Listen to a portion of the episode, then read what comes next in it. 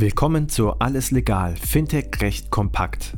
Payment and Banking und Paytech Law verpassen dir jeden Mittwoch Einblicke zu Rechtsthemen aus der Welt von Payments, Banking, Krypto und Co. Viel Spaß mit der heutigen Episode mit Susanne Grohe und unserer Gastgeberin Christina Casala.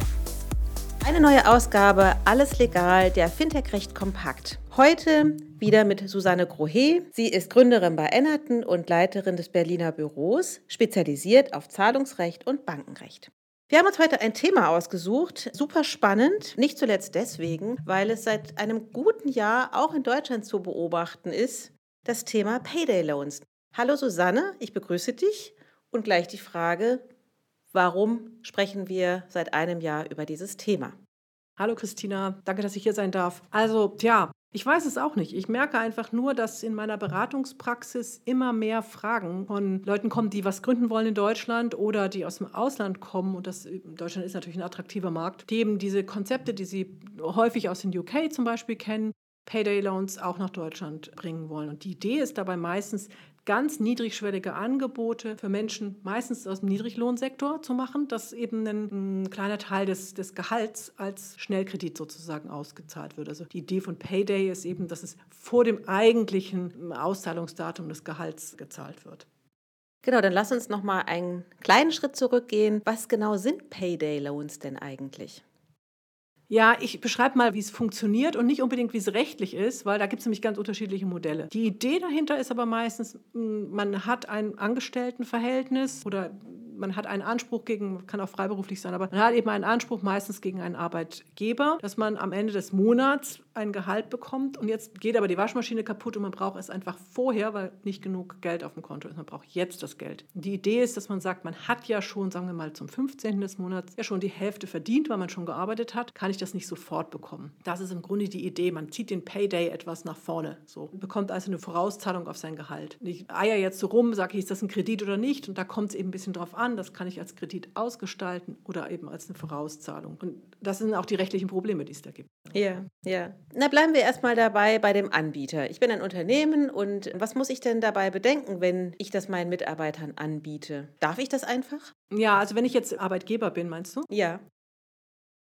Ja, im Prinzip schon. Ich kann natürlich selber bestimmen, wann ich etwas auszahlen möchte. Kann ja auch sagen, ich zahle, ich könnte ja auch täglich auszahlen, kann ich vereinbaren. Das machen die meisten Unternehmen ja nicht. Ist ja auch von der sagen wir, Lohnbuchhaltung relativ schwierig nachzuvollziehen. Das heißt, die meisten, wie wir das alle, glaube ich, kennen, zahlen eben aus am Ende des Monats machen dann die Abrechnung. Und man kann das schon auch selber machen, äh, so eine Vorauszahlung. Die meisten wollen das nicht. Das heißt, die suchen sich eigentlich Anbieter, die ihnen diese Berechnung dann auch abnehmen und natürlich auch so eine gewisse, ja, also die, die, das, das ganze Handling dieser Sache. Das ist ja auch eine Frage des Cashflows. Weil wenn ich jetzt Arbeitgeber bin und ich muss jetzt plötzlich sozusagen untermonatlich auszahlen, dann muss ich auch das Geld dafür haben. Das heißt, ganz häufig machen das Arbeitgeber nicht in großem Stil, sondern suchen sich Anbieter.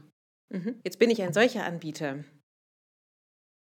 Wenn ich jetzt ein solcher Anbieter bin und das sind ja mehr oder weniger meine Mandanten, die kommen und sagen, ja, wir machen das jetzt ja auch. In UK geht das ganz einfach, dann ist es halt immer so, hier ist es nicht ganz so einfach. Vielleicht gehe ich mal auf ein paar Spielarten ein. Also manche sagen, ja, ich, ich zahle das einfach, also ich mache das einfach selber, ich gebe dann Kredit aus. Und in dem Moment, wo ich als Dritter einfach sage, ich zahle dir mal darauf hin, habe ich halt ein Problem. Weil dann biete ich tatsächlich einen Kredit, an und für einen Kredit brauche ich eine Banklizenz in Deutschland. Also das fällt schon mal als, als, als so ganz simples Modell, fällt das schon mal flach. Als Bank könnte ich das machen, aber dann ist man natürlich in Deutschland auch, nicht nur in Deutschland, in ganz Europa in diesem ganzen Thema Verbraucherkredit und den Schriftformerfordernissen und den Informationssachen so. Und eigentlich will man ja auch nicht einfach so Geld zahlen, sondern nur im Hinblick Hinblick auf diese Vorauszahlung. Das heißt, was die meisten Anbieter machen, ist, dass sie dann mit einem Arbeitgeber zusammenarbeiten und sagen, ich mache das für dich, ich rechne das für dich aus und ich zahle das für dich. Und bei diesem Punkt, ich zahle das für dich, ist so ein Fallstrick.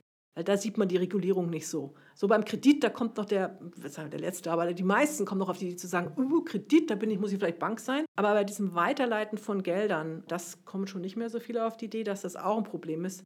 Es ist aber ein Problem, weil letztlich, wenn man halt selber die, die Gelder kontrolliert oder im Besitz hat, im Grunde selber einfach dann die Lohnabrechnung, nicht nur die Abrechnung, das Technische, sondern tatsächlich auch die Zahlungsströme selber macht, dann ist das ein Finanztransfergeschäft. Und da hat die BaFin echt was dagegen, wenn man es ohne Erlaubnis macht. Und nicht nur die BaFin, auch die anderen Aufsichtsbehörden in Europa. Das ist schwierig. Also das muss man dann sehr sauber aufsetzen und sich da dann auch einen anderen Zahlungsdienstleister, der eine Erlaubnis hat, reinholen. Ja, und das ist bei vielen Anbietern aus dem Ausland, die das nicht so kennen, zum Beispiel einer der Fall. Fallstricke. Das ist die eine Spielart. Die andere Spielart, dass man das zum Beispiel über eine Factoring-Sache macht, dass man die Lohnforderungen ankauft. Auch nicht so ganz so einfach. Muss man sich auch ganz genau angucken, wie man das machen kann, dass man es ohne Erlaubnis machen kann. Ja. Auch da nämlich grundsätzlich mal braucht man eigentlich eine Erlaubnis. Das heißt also, ich muss in zweierlei Richtungen aufmerksam sein. Als Arbeitgeber muss ich sehr aufmerksam sein, dass ich mit einem Unternehmen zusammenarbeite, die diese Lizenz besitzen, richtig?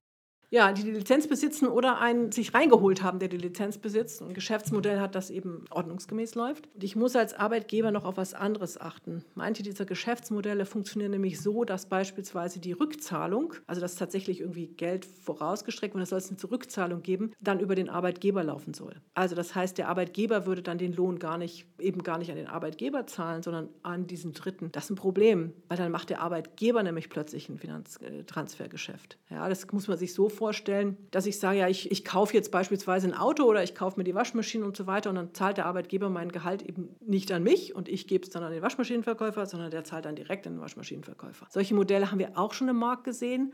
Ganz schwierig, weil der Arbeitgeber ist ja nicht hier die Bank. Ja? Der darf eigentlich nur an seinen Arbeitnehmer auszahlen. Und höchstens solche Sachen, die wir kennen, wie Krankenkasse, Sozialdienste, das dürfen sie.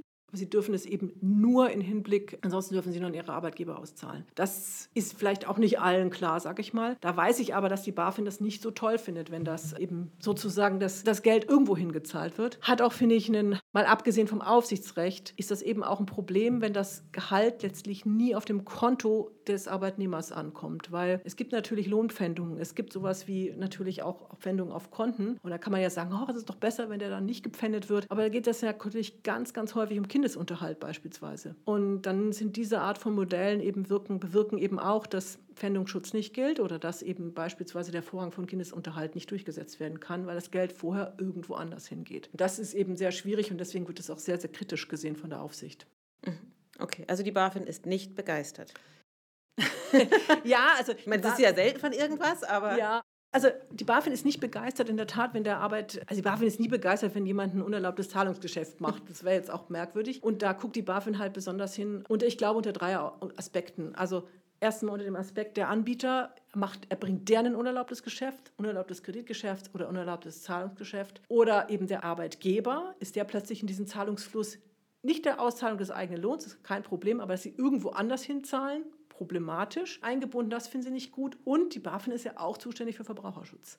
Genau, das wäre jetzt noch der letzte Punkt sozusagen gewesen. Sollte ich denn als Arbeitnehmer mich überhaupt auf solche vielleicht sogar Angebote einlassen oder sollte ich die Möglichkeit ausschöpfen, wenn mein Arbeitgeber mir sowas anbietet? Jetzt gebe ich eine tolle Antwort. Es kommt darauf an. Ich glaube, man muss sich das, sehr, das Angebot sehr, sehr gut angucken. Es gibt so ein paar Themen, auf die man wirklich achten muss. Erstens, was sind die Kosten? Es gibt tatsächlich ein paar Anbieter, und das wirklich die schwarzen Schafe, die einfach wirklich sehr, sehr hohe Zinsen haben. Und es ist teilweise sehr schwierig zu erkennen, was der Zinssatz ist, weil die zum Beispiel so eine Flat Fee einfach haben. Da kann ich wirklich nur empfehlen, dass man einfach mal im Internet sozusagen Zinsrechner, da kann man sich das nämlich einfach die Kreditsumme, die Gebühr und dann einfach die Laufzeit, das sind ja teilweise nur 14 Tage, und dann sieht man plötzlich, dass wenn man sich das als Zins ausweisen lässt, dass dann da sowas steht wie 20 Prozent. Und dann weiß man schon, da ist ja selbst der Dispo noch äh, günstiger. Ja? Andererseits ist, ich will aber nicht die ganze Branche verdammen, es gibt durchaus auch Anbieter, die sehr, sehr vorsichtig ausschütten, die tatsächlich nur verdienten Gehalt ausschütten. Das heißt, man hat nicht das Problem, dass man sozusagen das Gehalt dann gar nicht mehr ankommt und so eine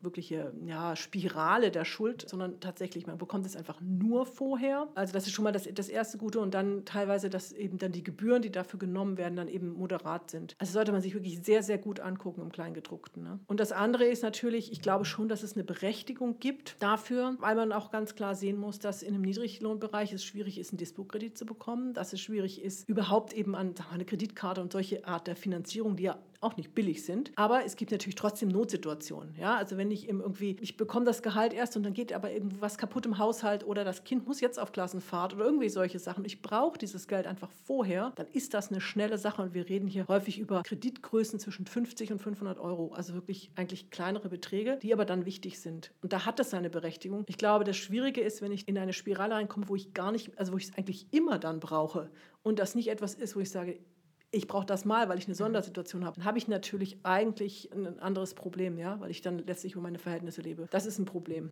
Aber es gibt keine Sorgfaltspflicht seitens der Anbieter, die sozusagen da auch ein, ein System beim Kreditnehmer ja, quasi genau. sehen. Dadurch, dass es kein Kredit ist, gibt es keine Pflicht zur Kreditwürdigkeitsprüfung. Ja? Aber man kommt eigentlich aus diesem kein Kredit geben fast nur heraus, indem man sagt, wir zahlen nur aus, was schon verdient ist dann ist es nur ein Vorschuss und eben nicht einfach mal Geld hingegeben, das auch zurückgezahlt werden muss. Das muss ich ja nicht zurückzahlen. Ich habe das ja schon verdient, bekomme es nur vorher. Also da ist die Schuldenfalle geringer. Man muss einfach aufpassen bei denen, die tatsächlich so eine mehr so eine Art wirkliche Finanzierungsfunktion haben, auf was ist der eigentliche Zinssatz. Da gibt es sehr viele versteckte Kosten. Dann die Kosten sind dann, stecken dann einfach in anderen Themen, dass man eine Nutzungsgebühr für irgendwas zahlt oder dass es dann Strafgebühren gibt oder irgendwie solche Sachen, wenn man das nochmal verlängern möchte. Da sind dann die Gebühren drin und da muss man halt genauer aufpassen. Ja. Super interessant, was ich gelernt habe. Augen auf. ja, nicht nur bei der Partnerwahl, sondern auch beim Payday Loan. Absolut. In der Tat. Ja, vielen Dank, Susanne. Sehr gerne. Das war alles legal, Fintech-Recht kompakt für dieses Mal. Wir freuen uns, wenn ihr uns auf eurer Lieblings-Podcast-Plattform abonniert. Übrigens, wenn ihr noch tiefer in die Welt des Fintech-Rechts eintauchen wollt, dann abonniert unbedingt auch Paytech Talk, der Podcast von Payment Technology Law. Dort steigen unsere Experten noch deutlich tiefer in komplexe Materien ein. Viel Spaß dabei und bis zum nächsten Mal bei Alles Legal, Fintech recht kompakt.